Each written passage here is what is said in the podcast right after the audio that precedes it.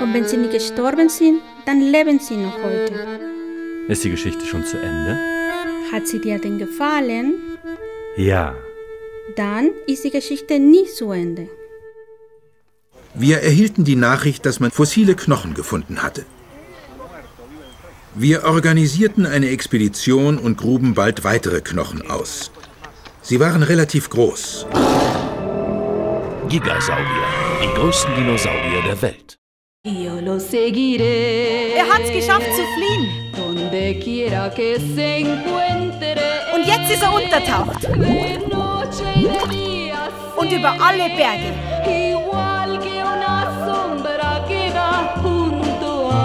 Aber wir werden ihm folgen.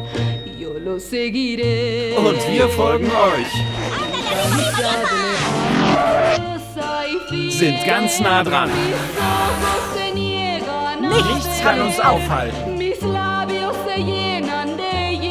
Schicksal. Schicksal. Akte 88. Die tausend Leben des Adolf Hitler.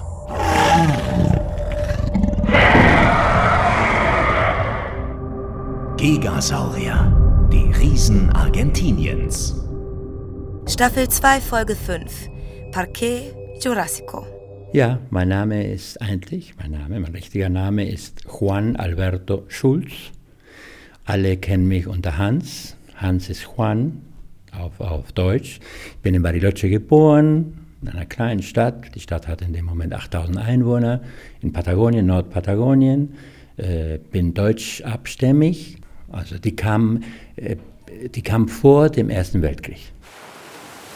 Wir sind am Rande Argentiniens. Wir sind am Rande der Anden. Wir sind am Rande des Sees Nahuel Huapi. Auch Ufer genannt. Was? Der See? Nein, der Rand vom See, den nennt man Ufer. Der Name des Sees kommt aus der Sprache der Mapuche. Und da bedeutet er Insel des Jaguars. Der See, der eine Insel ist. Wir sind am Rande unseres Vorstellungsvermögens. Und wir sind am Rande der Vermittlungsmöglichkeiten des Radios. Denn diesen Ort muss man gesehen haben. Wahrheitsfindung und Witzigkeit. Das ist ihre Mission. Michael Lissek und Walter Filz. Die beiden öffentlich-rechtlichen Redakteure und Verschwörungstheorien-Rechercheure sind in Bariloche angekommen. Eine Stadt anderthalb tausend Kilometer südwestlich von Buenos Aires, nahe der chilenischen Grenze. Unweit von hier soll er seine letzten Tage verbracht haben. Hitler. Okay, wir versuchen unser Bestes.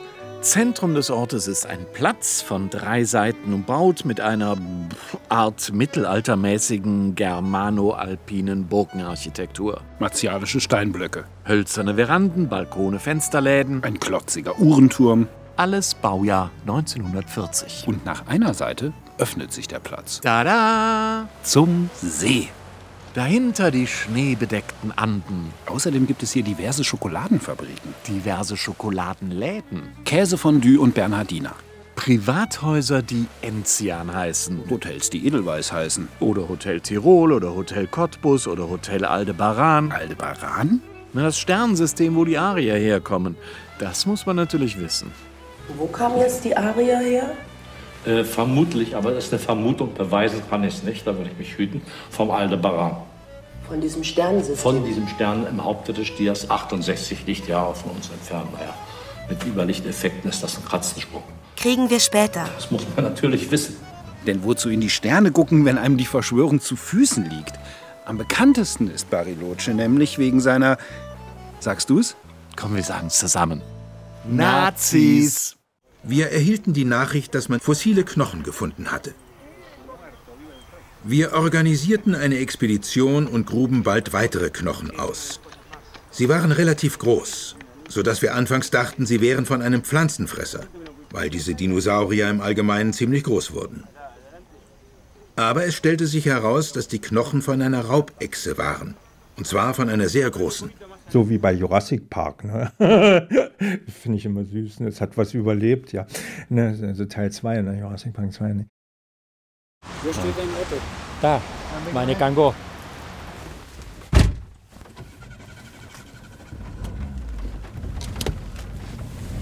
Bueno.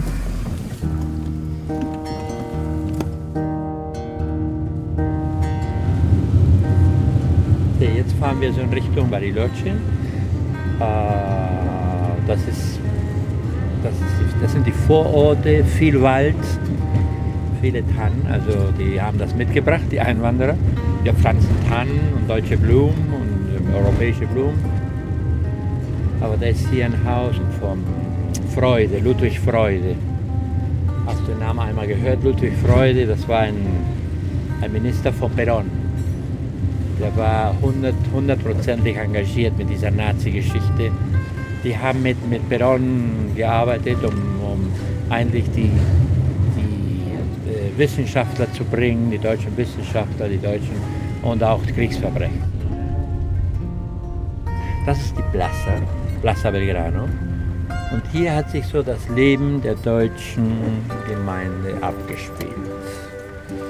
Um diese Plaza herum. Wir lebten auch hier zwei Straßen weit weg von der Plaza. Die Kinder, wir Kinder haben dort haben hier gespielt. Das war die Plaza Treffpunkt. Treffpunkt der Familien, der Kinder. Nach der, nach der Schule, Schule war, auch, war um 4 Uhr aus, über nachmittags war 3 Uhr. Dann traf man sich auf der Plaza, hat Fußball gespielt, sich unterhalten. Die meisten Familien sprachen alle Deutsch. Also heute noch, heute noch, wenn ich manchmal dort stehe, dann, dann werde ich auf Deutsch angesprochen. Hallo Hans, wie geht's? Hallo Fritz, hallo Franz. Diese Häuser zum Beispiel, das ist so typisch, schon wohlhabender. Dann hast du das Haus dort mit der Glocke, siehst du das Haus, wo die, ja. oder da hat Mahler gewohnt, Mahler. Und im, im Krieg hieß er äh, Reinhard Kops.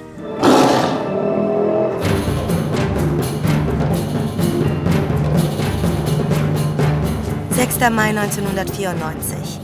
Der Schriftsteller Juan Mala verlässt sein Haus in Bariloche und will gerade in sein Auto steigen, da spricht ihn ein Amerikaner an, Sam Donaldson, Starreporter von ABC News. Is your name Reinhard Kops?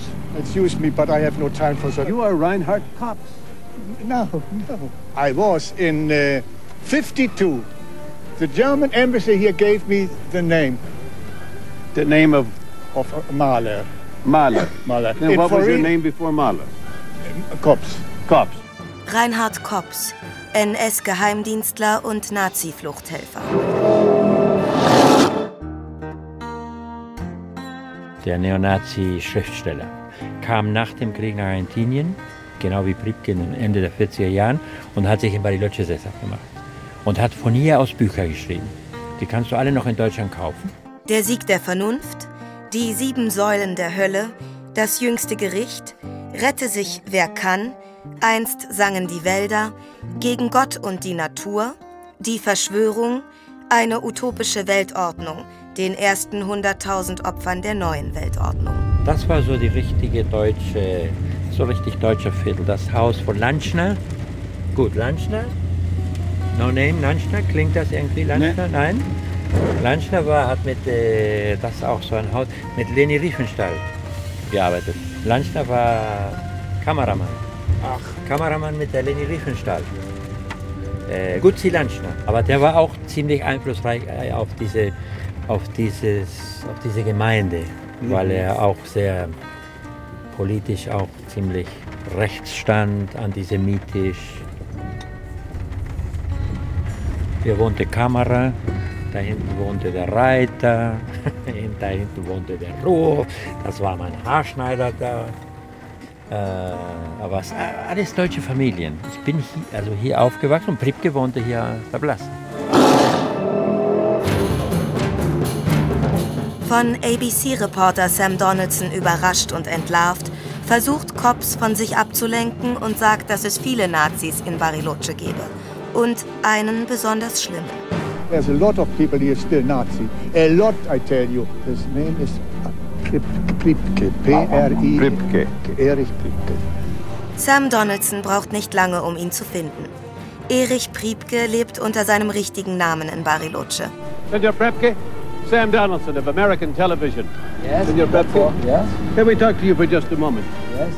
Donaldson fragt Priebke nach den 335 Zivilisten, die er 1944 in einem Steinbruch bei Rom erschießen ließ.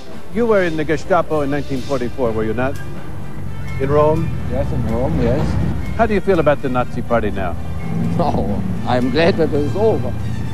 I finished the Nazis at 45, you see. Der Mord war ein Vergeltungsakt für 33 deutsche Soldaten, die bei einem Bombenattentat ums Leben kamen. For every German soldier, 10, 10 Italian had to die. Civilians. Well, civilians, they have been, no, they have been morely uh, terrorists. But children were killed. No, not at all. 14 year old boys were killed.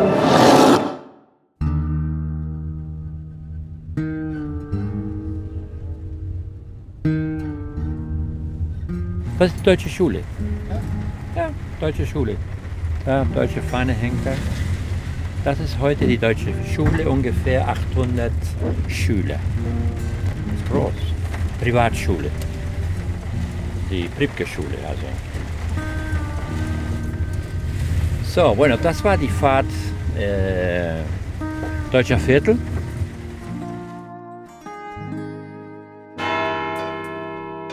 Die Stunde der Wahrheit. Was denn das jetzt? Die Stunde der Wahrheit. Ist das ein Quiz? Ihr seid die Kandidaten.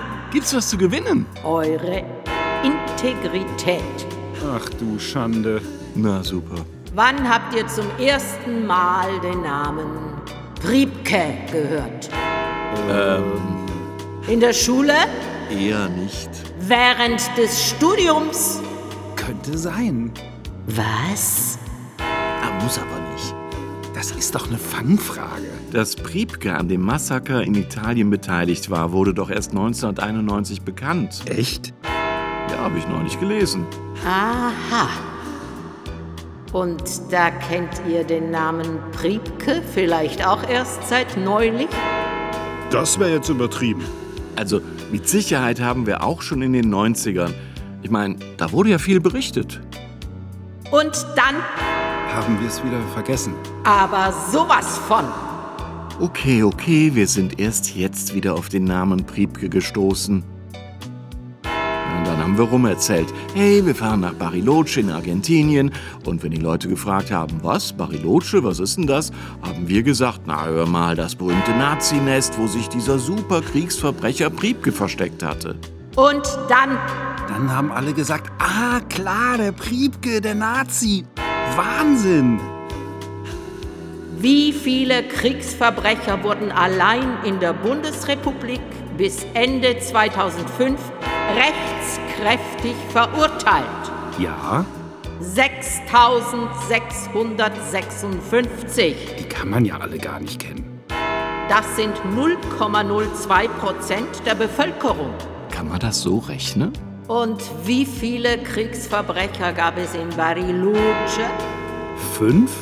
Vielleicht? 0,004 Prozent der Bevölkerung.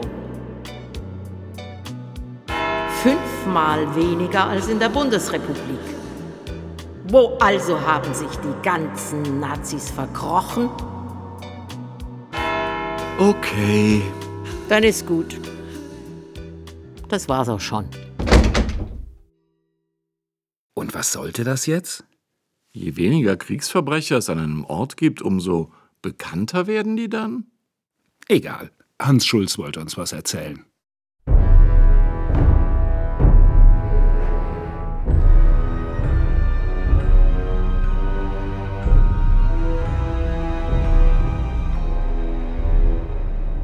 Pripke kam 1949 nach Argentinien mit dem Namen Otto Pappe per Schiff. Die meisten kamen per Schiff. In Italien, die meisten. Und im 54 kam er nach Bariloche. 54. Und ich bin in 55 geboren. Also ich habe ihn dauernd erlebt. er war drin in der Gemeinde. Er hat die deutsche Schule war schon, hatten die deutsche Schule schon gegründet und er ist gleich dabei. Aber er war nicht nett. Er war kalt, er, er, war erzogen, würde ich sagen. Er war erzogen. Hallo, wie geht es, Hans Albert? Alles in Ordnung mit deiner Familie? Er hatte so einen Delikatessen, einen Wurstladen. Ich ging da immer hin als kleiner, als Junge und dann, ja, was, was, ah, hast du die Liste gebracht? Ja, hier, was, was wollen denn deine Eltern? Ah, Rollmops, das und das und das. Da ging's. Also er, er war hinter dem, hinter der Theke, stand er da mit der Frau meistens. Und alle wussten, dass er im Krieg irgendwo in einer Massaker, mit einer Massaker verbunden war. Man wusste es. Also man wusste ganz genau, wer, wer von denen, die vom Krieg kamen, ein SS war und wer nicht. Woher? Weil sie es selber gesagt haben. Also Pripke hat gesagt, er, er war ein SS. Nachdem Kops aufgeflogen war, gelang es ihm nach Chile zu fliehen. Priebke wurde verhaftet und nach Italien überstellt. 1995 kam er in Rom vor den Militärgerichtshof und wurde freigesprochen. 1996 kassierte der Kassationsgerichtshof. Ach, deshalb heißt er so. Jetzt sind wir gerade mal ernst. Kassierte der Kassationsgerichtshof den Freispruch. Nach einem neuen Verfahren lautete das Urteil 15 Jahre minus 10 Jahre aufgrund von Amnestiegesetzen. 1998 kassierte ein Militärberufungsgericht wiederum dieses Urteil und entschied auf lebenslänglich. Wegen des Gesundheitszustandes des inzwischen 85-Jährigen wurde die Haft in Hausarrest umgewandelt. 2012 schickt der 99-Jährige eine Weihnachtsbotschaft aus Rom nach Deutschland. Alles Gute für Deutschland, alles Gute für seine Bewohner und alles Gute für die Zukunft. Von mir kann ich melden, dass ich also bei guter Gesundheit bin. Ich bin ja jetzt 99 Jahre alt und ich bin dem Herrgott dankbar, dass ich so, gute, so eine gute Gesundheit habe. Welche Nazis waren denn hier in Bariloche? Also namhafte, namentlich bekannte. Josef Schwamberger, SS-Oberscharführer, Ghetto- und Lagerkommandant. Ferdinand Tröstl, SS-Untersturmführer und beteiligt an der Deportation. Hans-Ulrich Rudel, Schlachtflieger und höchstdekorierter Soldat der Wehrmacht und NS-Fluchthelfer. Fritz Landschner, NS-Regierungsdirektor des Gaus Tirol und Vorarlberg. Josef Mengele kam hin und wieder als Skitourist. Ein Besuch von Adolf Eichmann ist nicht völlig auszuschließen. Ah, wir rutschen in den Bereich der Mutmaßungen. Und von den Mutmaßungen geht es schwupps in die Fiktion. Beziehungsweise Wumms. Im Juni 1996 präsentiert ein Mann in Bariloche der Regionalzeitung La Mañana del Sur einen uruguayischen Pass, der Martin Bormann gehört haben soll. Der Mann erklärte der Zeitung, er habe 1973 ein Haus in Chile gekauft, nicht weit von Bariloche an der argentinischen Grenze. Und der Vorbesitzer, also der vermeintliche Martin Bormann, habe ihm den Pass einfach überlassen. Er brauche ihn nicht mehr, da er nun nach Argentinien ziehe. Und wo Bormann gewesen sein könnte, da wäre eventuell ja denkbar, dass möglicherweise der große argentinische Paläontologe sah sofort, dass dieser Knochen alle Dinosaurierknochen übertraf, die er bis dahin gesehen hatte. Nach den Ausgrabungen standen wir vor dem größten Dinosaurier, der jemals gefunden wurde. Wir nannten ihn Argentinosaurus. Diese Entdeckung hatte profunde Auswirkungen auf unsere Betrachtungsweise der südamerikanischen Dinosaurier.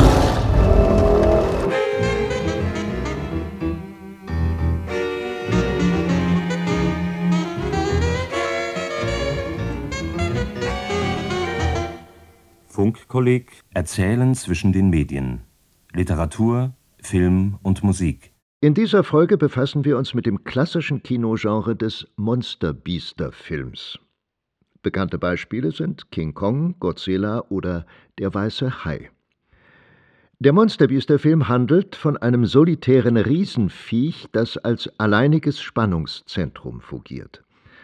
Dabei erweist sich die Größe des Biests dramaturgisch sowohl als Stärke als auch als Schwäche. Einerseits geht die Formel großes Monster, großer Schrecken meist auf. Andererseits bleibt der Schrecken oft singulär. Da ist es, hu, es ist groß, haps, es hat wen gefressen und vorbei. Die Spannungskurve stürzt nach diesem kurzen Höhepunkt Richtung Nullpunkt. Gute Monsterbiester-Filmregisseure versuchen daher, diesen Höhepunkt möglichst weit nach hinten zu legen und vorher kontinuierlich Spannung aufzubauen. Erst ist alles heiter monsterfrei, dann gibt es schwache Indizien, dann deutlichere Anzeichen, Spuren. Schließlich sieht man unmittelbar zurückliegendes Vernichtungswerk und endlich Hu, Haps, wie bereits erläutert. Noch bessere Regisseure verlassen sich darauf nicht. Sie etablieren neben dem solitären Riesenviech andere Monster, und wenn die Regisseure sehr gut sind, dann folgen diese anderen Monster auch einer anderen Dramaturgie. Beispielhaft ist hier Steven Spielbergs Film Jurassic Park. Spielberg wusste genau, dass er mit einem einzigen T-Rex nur eine vergleichsweise erwartbare Figur des Schreckens bieten kann. Daher bietet er zusätzlich Velociraptoren auf. Fleischfressende Echsen, die ein Normalmaß haben, soziale Gemeinschaften bilden, miteinander kommunizieren und eine gewisse Intelligenz aufweisen, kurz, die menschenähnliche Züge haben. Diese Velociraptoren erweisen sich bald als viel gefährlicher und aufgrund ihrer Unberechenbarkeit auch dramaturgisch vielfältiger einsetzbar als das Riesenbiest, das erwartbar irgendwann erledigt wird. Diese Velociraptoren verstecken sich ja auch gerne im Gebüsch. Es war eigentlich low profile, also die haben nicht, die kamen nicht in einer Nazi-Uniform zur Schule. Also manche stellen sich das so vor. Also am Abend haben sie sich getroffen in Nazi-Uniform. Das war nicht so. Aber das ist viel, viel ähm, raffiniert eigentlich. Also man musste sehr vorsichtig sein, auch innerhalb der deutschen Gemeinde, weil man wusste nicht ganz genau, ob alle so einen Nazi-Gedankengut hatten. Und sehr vorsichtig gegenüber der argentinischen Gemeinde weil man nie wusste, ob da irgendwie eine Familie jüdische Freunde hatte oder das ging dann rüber auf dem Wiesenthal Center in Buenos Aires und so. Zum Beispiel Spiegel. Spiegel kam an, lag auf dem Tisch als Zeitschrift, kam einer rein, das habe ich erlebt, uff, da fängt es wieder an mit dieser Judenlüge, mit der Auschwitz-Lüge, mit der Auschwitz-Lüge. Da sind sie wieder, die Juden. Das war gang und gäbe. Zum Beispiel Spiegel.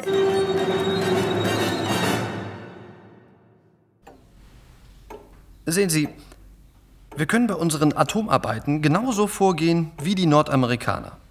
Dafür brauchten wir allerdings einige 6 Milliarden Dollar. Dieser Weg ist sicher. Wenn Sie mir die 6 Milliarden Dollar geben, werden wir Atomenergie erzeugen. Der andere Weg ist mein Schmelzverfahren. Auf diesem Wege können wir zum Ziel gelangen. Oder auch nicht. Es stehen noch zwei oder drei Entdeckungen aus, die wir machen oder nicht machen werden. Aber dazu brauchen wir nicht viel Geld. Trauen Sie sich? Mein Entschluss steht schon fest. Na dann, Hand ans Werk.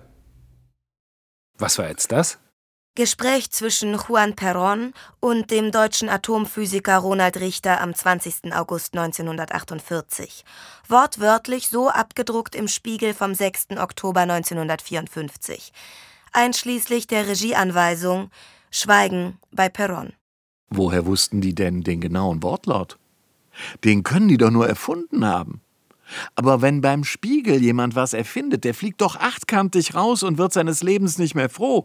Und die Spiegelleute wälzen sich im Staub, weil sowas nie, nie, nie passieren darf. Und eigentlich auch gar nicht passieren kann, weil diese riesige Faktenchecker-Abteilung jeden noch so winzigen Fiktionsfilm. Beruhigst du dich mal wieder? Komm, ich glaube, wir brauchen frische Luft. Gehen wir mal an den See. Siehst du die Insel da drüben? Ja. Das ist Ruhe-Mull. Da hat Perron für Ronald Richter ein Atomversuchszentrum bauen lassen. 1949. Und 1951 begannen die ersten Tests. Am 16. Februar 1951 meldete Richter, dass ihm eine kontrollierte Kernfusion gelungen sei. Ganz ohne Uran, nur mit Wasserstoff. Am 24. März verkündete Perron der Weltpresse, dass Argentinien über Atomkraft verfüge. Und zwar in einer Form, die man in praktische Halbliterbehälter packen könne, um sie kostengünstig an Haushalte abzugeben. Ronald Richter erhielt die Peronista-Medaille. En el Salón Blanco de la Casa de Gobierno, el sabio profesor Ronald Richter es objeto de las más merecidas controlada de la energía atómica. El primer magistrado impone al doctor Richter las insignias de la medalla peronista a la lealtad. Immerhin dauert es anderthalb Jahre, bis sich das Projekt als Unfug erweist. Richter war ein Hochstapler. Perron hat ihn unter Hausarrest gesetzt in Buenos Aires. Es soll ja auch ein Ungeheuer im See wohnen, so eine Art Nessie. Nauelito. Vom Typ her Plesiosaurier oder sowas. Manche sagen ein 45 Meter Vieh. Aber das Einzige, was man je gesehen haben will, ist komisch aufgewirbeltes Wasser.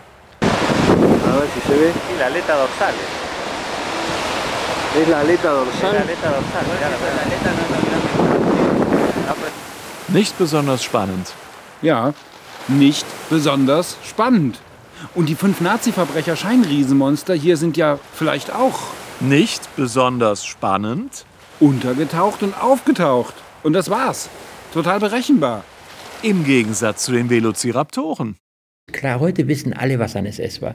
In dem Moment, der Argentinier, der Durchschnitt, Durchschnittsargentinier, der, war, der wusste nicht ganz genau, was ist ein SS, was ist ein, ein Angehöriger der Wehrmacht, was war ein Soldat, was war. Ich war ein Soldat bei der SS. Ja, was war die SS? Also ist auch nicht schwer, ist nicht leicht zu verstehen, also diese ganze Struktur des Nazistaats. Horst Wesselied. Horst Wesselied zu Hause. Kam, da kam ein, Fe- war ein Fest bei mir zu Hause, Pripke war auch dabei, meine Eltern. Wurde das Horst Wessel-Lied gesungen in den 60er Jahren. Die Flamme hoch. Ich weiß es. Ich habe das Lied.